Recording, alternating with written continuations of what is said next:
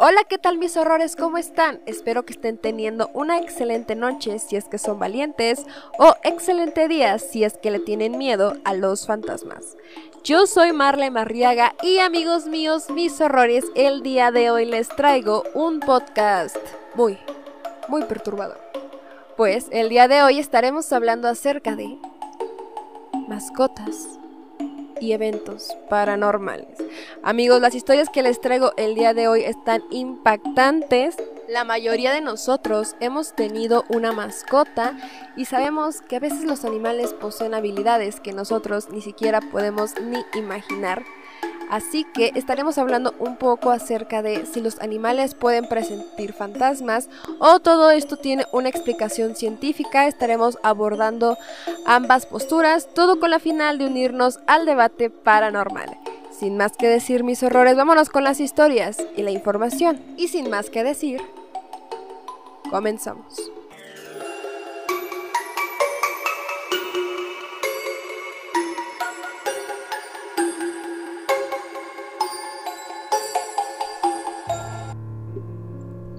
Y bueno, mis horrores, ya vamos a empezar a contar estas historias tan terroríficas que les traigo el día de hoy. Pero antes les dejo una pregunta. ¿Qué harías si tu mascota te hablara?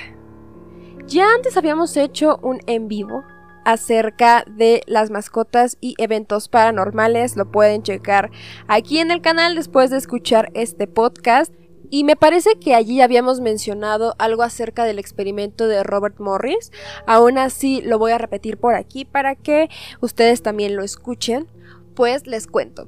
Resulta que durante los años 60, también amigos ya pasó un rato, el psicólogo Robert Morris, investigador de fenómenos paranormales, realizó un experimento en una casa de Kentucky en la cual habían sucedido muertes sangrientas y se decía que habitaban fantasmas.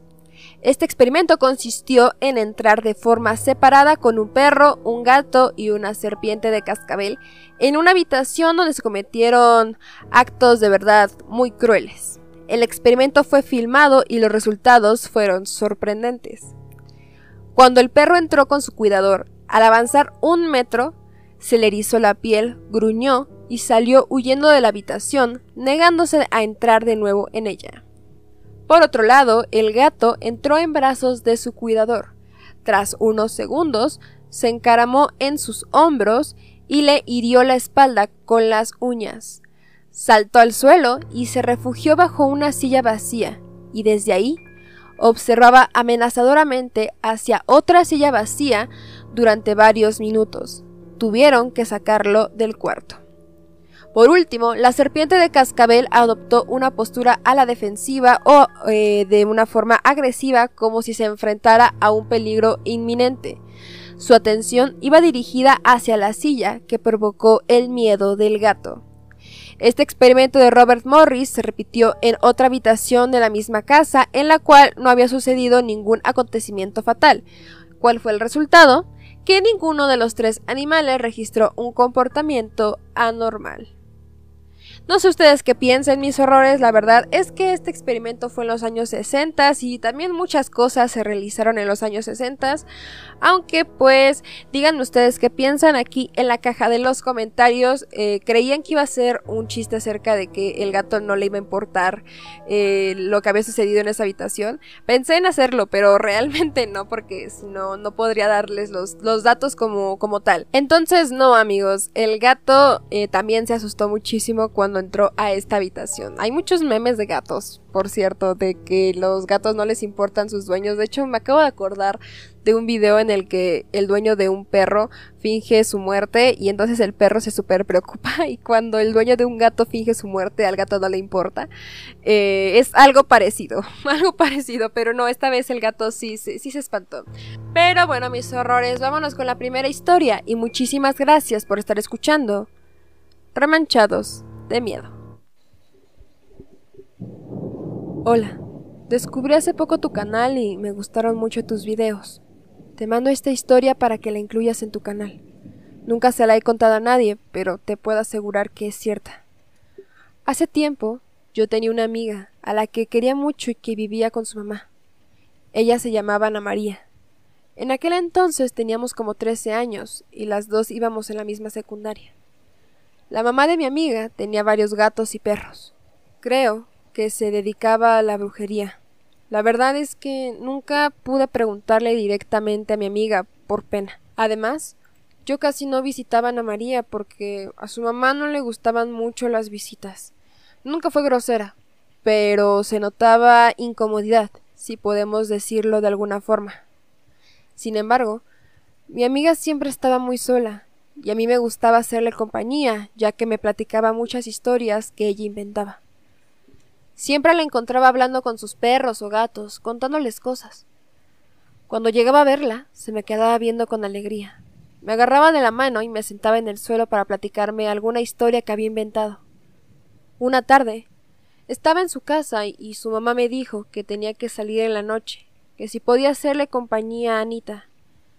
Así que le pedí permiso a mi mamá y no hubo ningún problema. Las dos vivíamos en el mismo edificio y mi mamá estimaba mucho a la mamá de mi amiga. Le dijo a la señora que estaría muy pendiente de nosotras y que cualquier cosa ella estaba ahí. Mi amiga y yo nos pusimos muy contentas de estar más tiempo juntas. La señora nos dejó tamales y atole. Se despidió como a eso de las ocho de la noche, no sin antes recomendarnos que nos portáramos bien, que no tardaría. Como a las diez de la noche, terminamos de ver una película y decidimos irnos a acostar. Ella tenía tres gatos, todos hembras, una blanca, una negra, y la mamá era blanca con negro. En cuanto vieron que nos acostamos, se fueron a meter entre nosotras, ronroneando. Nos quedamos dormidas abrazando a los gatos. Dormí un poco, pero de repente unos ruidos en la casa me despertaron. Le hablé a mi amiga y le dije que su mamá había regresado, seguramente. Nos paramos, y Anita le empezó a llamar, Mamá, mamá, ¿ya llegaste? Nadie nos contestó. Prendimos la luz de la sala y miramos alrededor. No había nadie. Regresamos a dormir.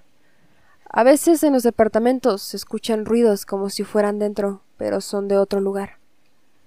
Nos volvimos a acostar y nos quedamos dormidas, pero luego los gatos empezaron a maullar muy fuerte, como desesperados, arañando la puerta de la recámara, como queriendo salir. No entendíamos lo que pasaba. Anita y yo tratamos de calmar a los gatos que estaban desesperados. Abrimos la puerta y los gatos salieron corriendo. Un viento helado entró en la recámara. Salimos a la pequeña sala y vi la hora en el reloj de la pared. Tres treinta. En ese momento, tres golpes sonaron fuera de la puerta y Anita corrió a abrir. Le grité que no abriera, que tuviera cuidado. Ella volteó a verme justo cuando la gata negra saltaba arriba de un árbol de rascar. De esos juguetes que les compran a los gatos para poder entretenerse. Les juro que solo de acordarme me da pánico. Sus ojos brillaban en la penumbra y su pelo estaba totalmente erizado como si tuviera electricidad. Y oímos una voz, una voz que parecía salir de aquel animal. Ana, Hija, me golpearon mucho, estoy en el hospital. Van por ti, sal de la casa, vete con tu amiga. Yo no podía dar crédito a lo que pasaba. Quedamos paralizadas. Vimos a la gata perfectamente decir eso. Hasta que reaccioné y jalé a Anita hacia la puerta, pero los golpes al otro lado continuaban más fuerte. Tomé el teléfono que estaba en la habitación y le marqué a su mamá, pero me mandaba directamente al buzón. Fuimos corriendo hacia la cocina y abrimos una de las ventanas pequeñas que daban al corredor del otro lado del edificio, y que a su vez daba a un pasillo que a tan solo unos metros daba a mi departamento. Las dos no dudamos en lanzarnos por aquella pequeña ventana, y Ana se raspó todo el estómago y yo los antebrazos, pero corrimos directo hacia mi departamento. Vimos a mi mamá que ya venía directo hacia la puerta a tocar, y fuertes maullidos nos hicieron voltear hacia en donde se escuchaba que había un hombre tratando de quitarse a los gatos de encima. En este punto de la historia me pongo a pensar que si mi mamá escuchó el sonido, que vaya, estaba algo alejada de este lugar, ¿cómo es posible que los otros vecinos no llamaran a la policía? He llegado a creer que todos pensaron que alguien más lo haría y si es que alguna vez tienen la oportunidad de llamar a la policía, aunque llamen dos veces, háganlo. No saben si alguien más ya lo hizo. Bueno, sigo con el relato. En cuanto llegamos a mi departamento, mi mamá llamó a la policía y una hora después llegaron. Dice mi mamá que al abrir el departamento todo estaba desordenado.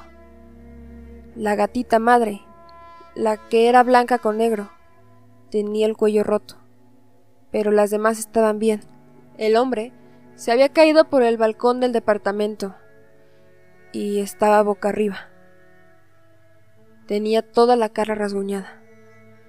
En efecto, en cuanto intentamos encontrar a la mamá de Ana, estaba en un hospital. Había sido golpeada brutalmente por personas que se sintieron defraudadas y que también prometieron hacerle mucho daño a Ana. Mi amiga y su madre se cambiaron de ciudad debido a esto y jamás volví a verla. Espero que este relato llegue hasta ella y algún día lo escuche y me contacte. Me encantaría saber cómo están a pesar de haber pasado tantos años. Te dejo mi correo por si las encuentras. Gracias por contar mi historia.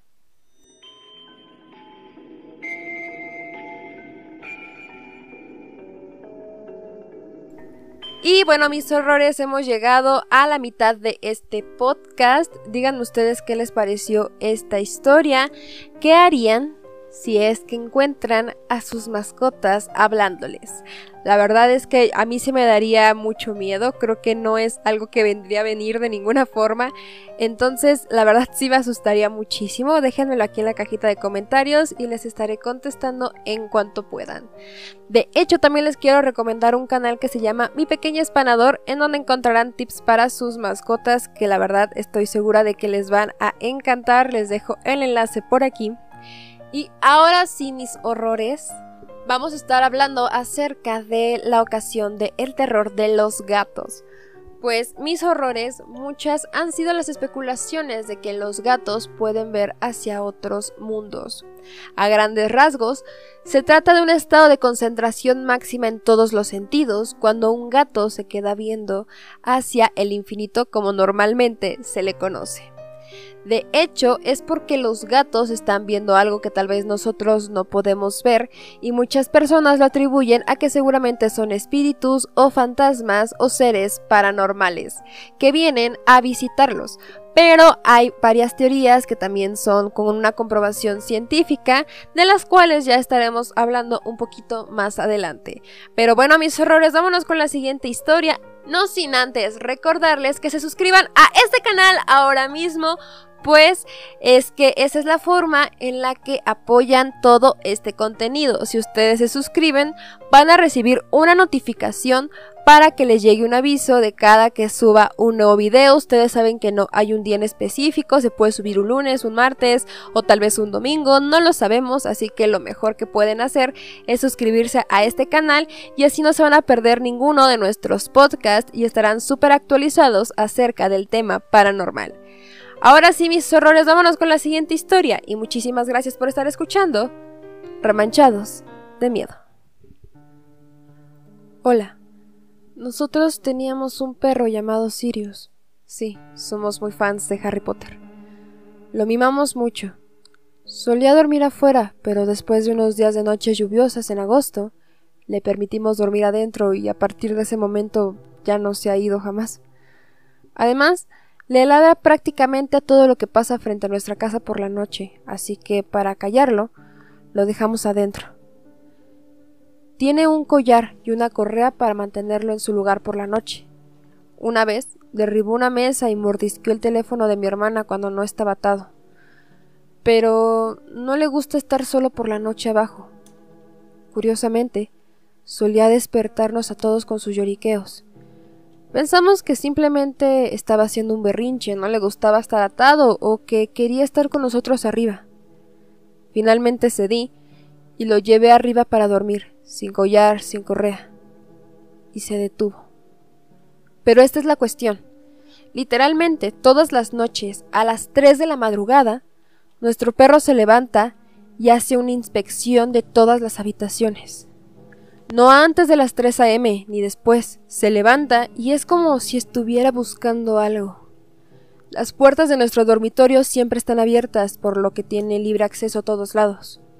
Si está durmiendo en la cama de alguien, se inquieta, despierta a la persona y quiere que lo acompañen.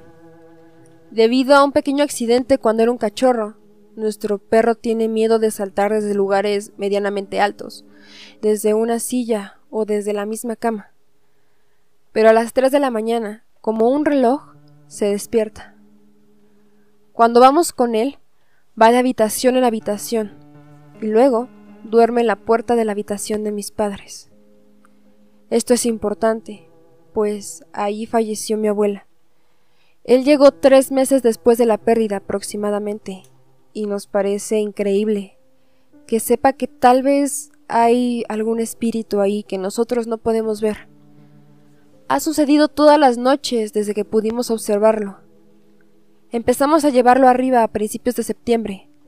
No sé qué pasa en nuestra casa a las 3 de la mañana, pero varias veces, cuando lo atrapamos en el acto, mira hacia la puerta de la habitación.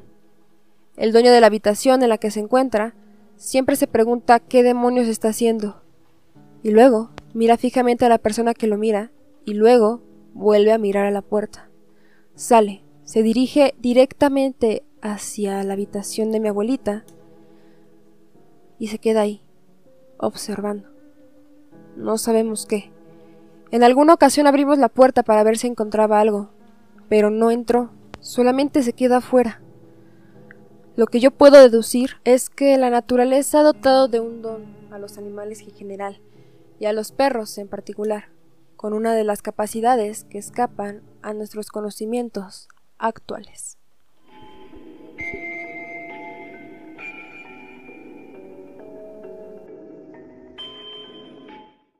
Y bueno, mis horrores, mucha gente, como esta persona justamente, cuya historia saqué de Reddit, por cierto, creen sinceramente que los animales poseen un don que nosotros no podemos tener, y es que pueden ver cosas sobrenaturales. No son pocas las historias de animales que han tenido encuentros paranormales, o al menos eso es lo que han contado sus dueños. Pero ahora sí amigos, vamos a estar hablando acerca de algunos datos científicos y es que si hablamos de los animales tenemos que tener en cuenta que tienen sentidos diferentes a los de nosotros. Bueno, no es que sean diferentes, sino que tal vez tienen habilidades un poco llevadas al extremo. Pues lo que ocurre es que el sentido del olfato del perro y también su oído son tremendamente superiores a los mismos sentidos que poseemos los humanos.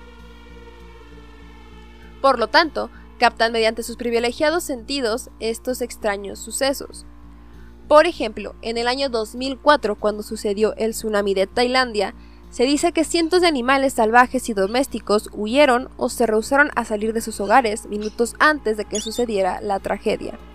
Curiosamente, un equipo de investigadores del centro alemán GFZ para las geociencias ha reunido un total de 180 publicaciones en el que se analiza el comportamiento anormal de algunos animales en las etapas previas a un temblor.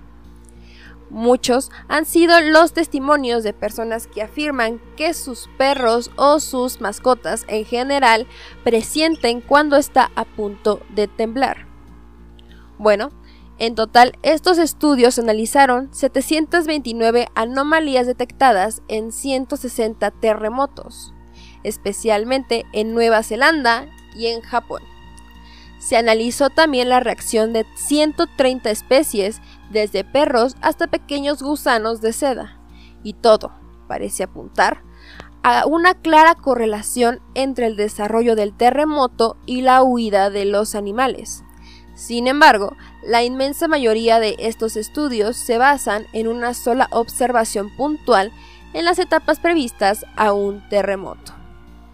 Apenas existen estudios que relaten casos en que un número elevado de animales muestre comportamientos anómalos durante un periodo largo de tiempo.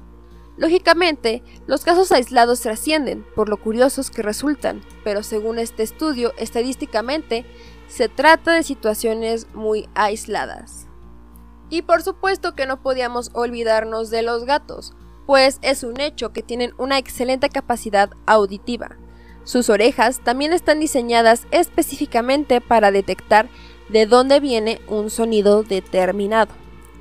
Curiosamente, los humanos podemos identificar de manera precisa la fuente de un sonido dentro de los 20 grados, mientras que los gatos pueden identificarlo dentro de los 5 grados, además de determinar la altura exacta de la cual provienen, algo que nosotros simplemente no podríamos hacer. Por eso, al mover la cabeza y las orejas, como cuando parecen haber visto un fantasma, los gatos pueden determinar de dónde viene el sonido. Esto es posible gracias al tamaño y a la movilidad de sus orejas que funcionan como satélites gigantes y así los ayudan a detectar sonidos que nosotros ni en sueño podríamos escuchar. Los gatos serían excelentes agentes secretos, ¿no lo creen? Y bueno, mis horrores, hemos llegado al final de este podcast. Si tú tienes una historia paranormal, no tiene que ser necesariamente sobre tu mascota, puede ser de cualquier otra vivencia. Por favor, mándala al correo de remanchados, que es remanchados.gmail.com. No olviden aquellos que ya me mandaron su historia, que seguramente va a aparecer en un podcast próximamente. Sin más que decir, me despido mis horrores y espero que no encuentren a su perro comiendo cereal con cuchara. Hasta la próxima.